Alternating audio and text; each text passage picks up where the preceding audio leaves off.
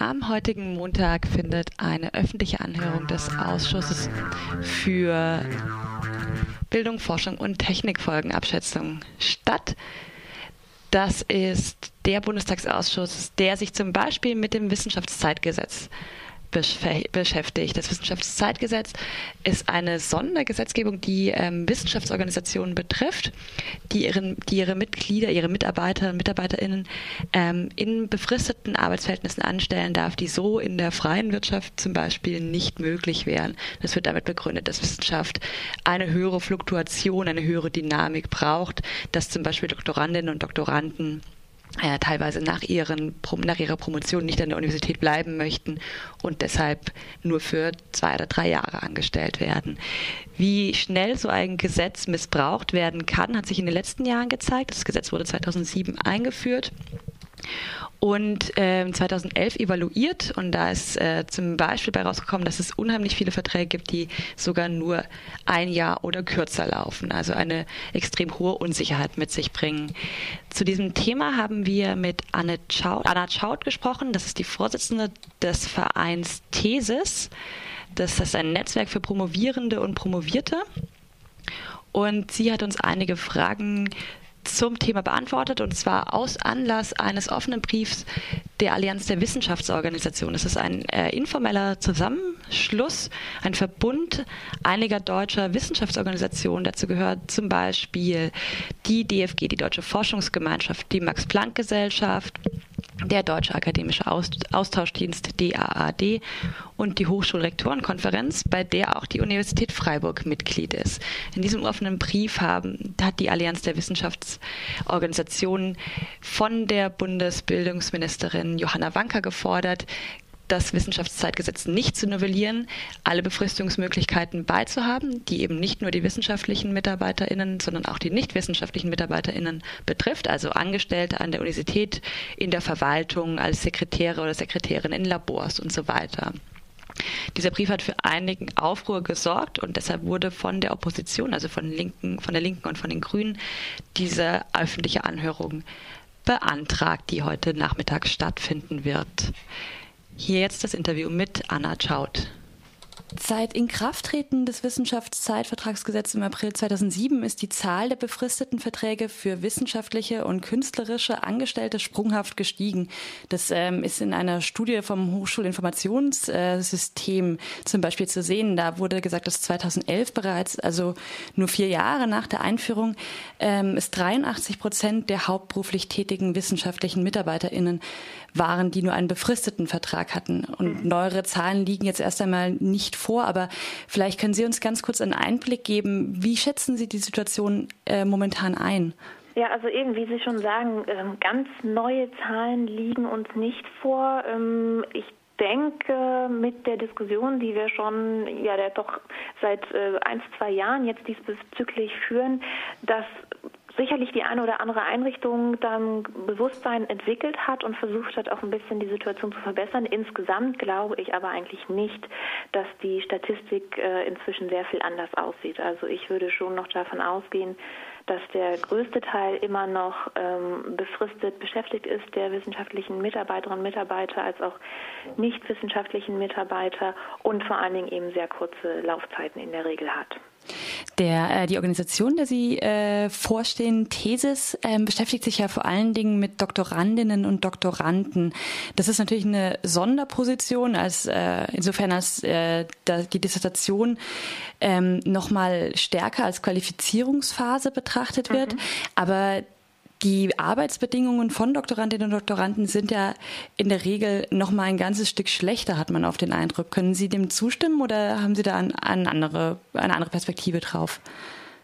Hm, schlechter jetzt im Vergleich zu wem wäre die Nachfrage. Ähm, also wenn man es mal vergleicht, man sieht das ähm, auch bei den sogenannten Postdocs oder eben den bereits Promovierten, die dann weiter in der Wissenschaft arbeiten, ähm, da durchaus auch äh, prekäre Beschäftigungsverhältnisse vorherrschen. Was glaube ich bei der Promotion vielleicht ein zentraler Punkt ist, dass wir eigentlich ja wissen, dass diese zumindest äh, nach den Statistiken, die wir kennen, im Schnitt drei Jahre oder länger brauchen und dass nichtsdestotrotz eben sehr kurze Arbeitsverträge nur vergeben werden. Das heißt also, obwohl wir eigentlich wissen, die Qualifizierung dauert länger an, ähm, müssen die äh, Mitarbeiterinnen und Mitarbeiter da unter solchen Bedingungen halt in so einer Unsicherheit halt eben auch arbeiten. Mhm. Für die, also daran anschließend, für die geplante Novellierung gab es ja unter anderem die Forderung, Verträge mindestens zwei Jahre laufen zu lassen und sie, falls das Projekte aus Drittmitteln sind, an die Laufzeit dieser Drittmittelprojekte anzupassen. Also momentan ist es ja zum Beispiel noch möglich, bei einem Projekt, das auf vier Jahre läuft, MitarbeiterInnen nur für zwei Jahre anzustellen. Und auch wenn das vielleicht schon zentrale Punkte sind, was ist denn aus Ihrer Sicht noch wichtig für eine Reformierung des Wissenschaftszeitvertragsgesetzes? Also ich glaube, das wäre schon mal wichtiger Ansatzpunkt, dass wirklich Vertragslaufzeiten gegeben werden, die ähm, ohne Unterbrechung über die gesamte Qualifizierungsphase dann laufen. Was die drittmittelfinanzierten Projekte angeht, wäre das alleine natürlich schon eine Verbesserung, wenn tatsächlich hier die Vertragslaufzeit an die Laufzeit des Projektes gekoppelt wird. Nichtsdestotrotz geht das ja auch nicht immer mit der Qualifizierung einher. Das heißt, wir haben ja häufig auch Projekte, die einen kürzeren Zeitrahmen haben, als äh, eben dann eine äh, Promotion beispielsweise eben braucht. Also von daher wäre hier eigentlich nochmal wichtig, auch wenn das schon eine Verbesserung wäre, doch nochmal zu schauen, dass tatsächlich auch die Qualifizierung im Zentrum steht und dass entsprechend also auch da die Vertragslaufzeit dann an dieses Qualifizierungsziel angepasst wird. Weitere Punkte, ähm, die in diesem Bezug wichtig sind, ist natürlich, dass auch ausreichend Zeit für die Qualifikation gegeben wird.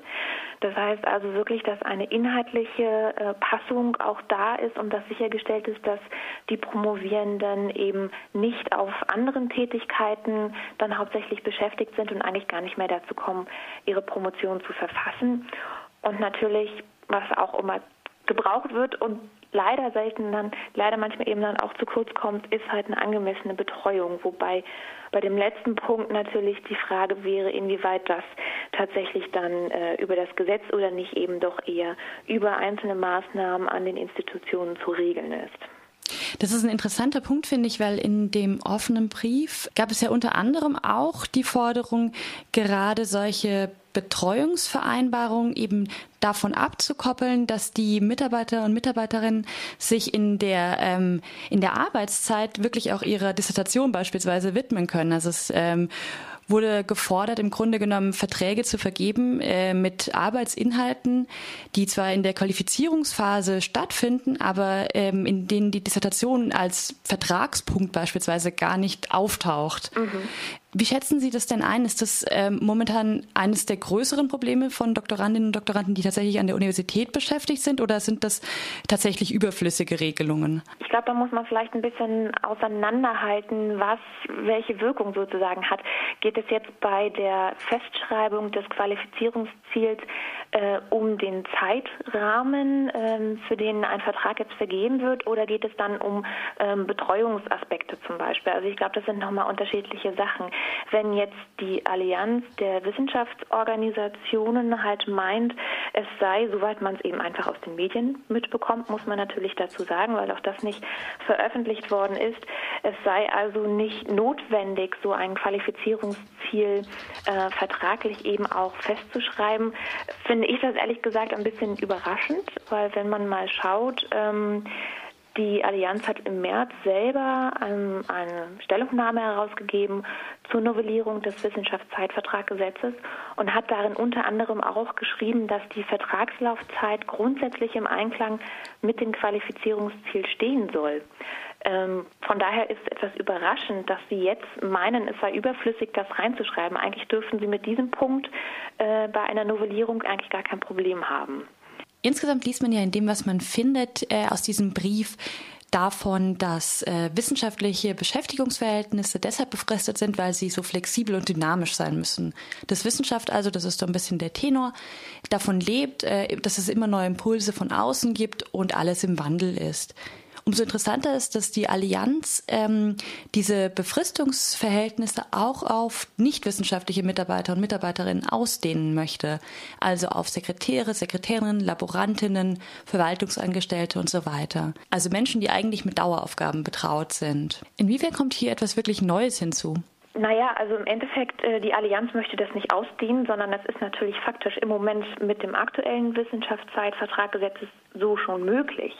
Und die Allianz hat sich jetzt dafür ausgesprochen, dass das eben nicht wieder aus dem Gesetz herausgenommen wird. Also dass das weiterhin, dass sie weiterhin so flexibel äh, eben auch nicht wissenschaftliches Personal auch angestellt werden kann.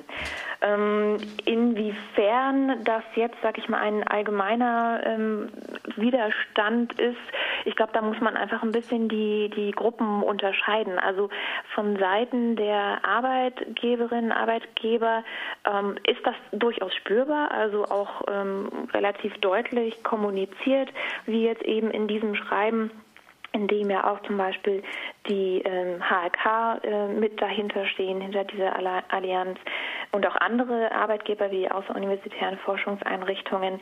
Ähm, da gibt es schon Widerstand und eben immer diese Betonung von wegen, wir müssen Spitzenwissenschaftler nach Deutschland holen oder in Deutschland halten und dafür brauchen wir eben so eine, ich sag mal jetzt ein bisschen überspitzt, flexible Manövrierungsmasse an Personal.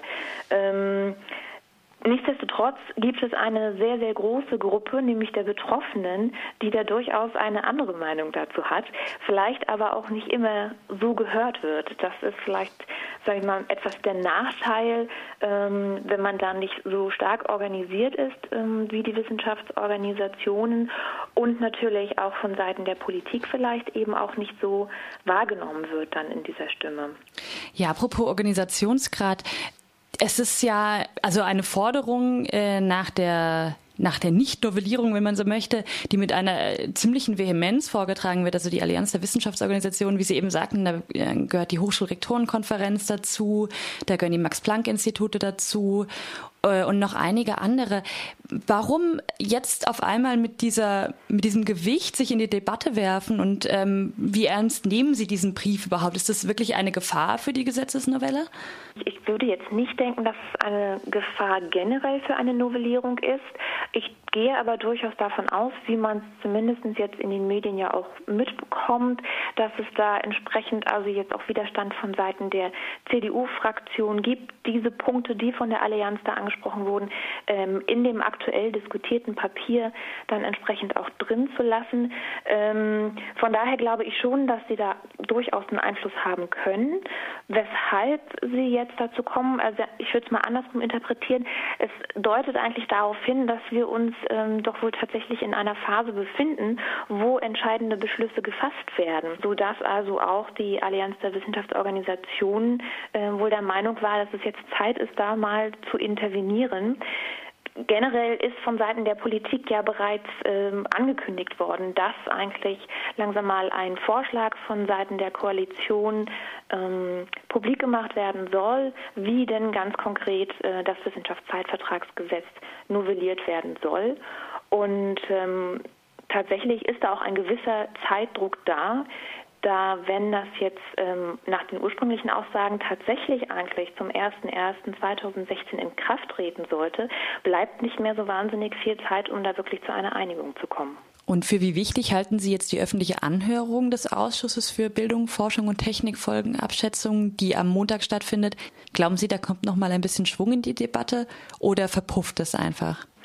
Also grundsätzlich finde ich es natürlich wichtig, dass da nochmal eine auch öffentliche Anhörung stattfindet und dass auch nochmal andere Seiten ähm, befragt werden. Inwiefern das Resonanz hat ähm, und tatsächlich dann Einfluss darauf, was in der Koalition dann als konkreten Vorschlag dann ausgearbeitet wird, kann ich so nicht einschätzen. Also wie Sie ja vielleicht wissen, ähm, diese Anhörung wurde von der Opposition auf Drängen der Opposition dann angesetzt.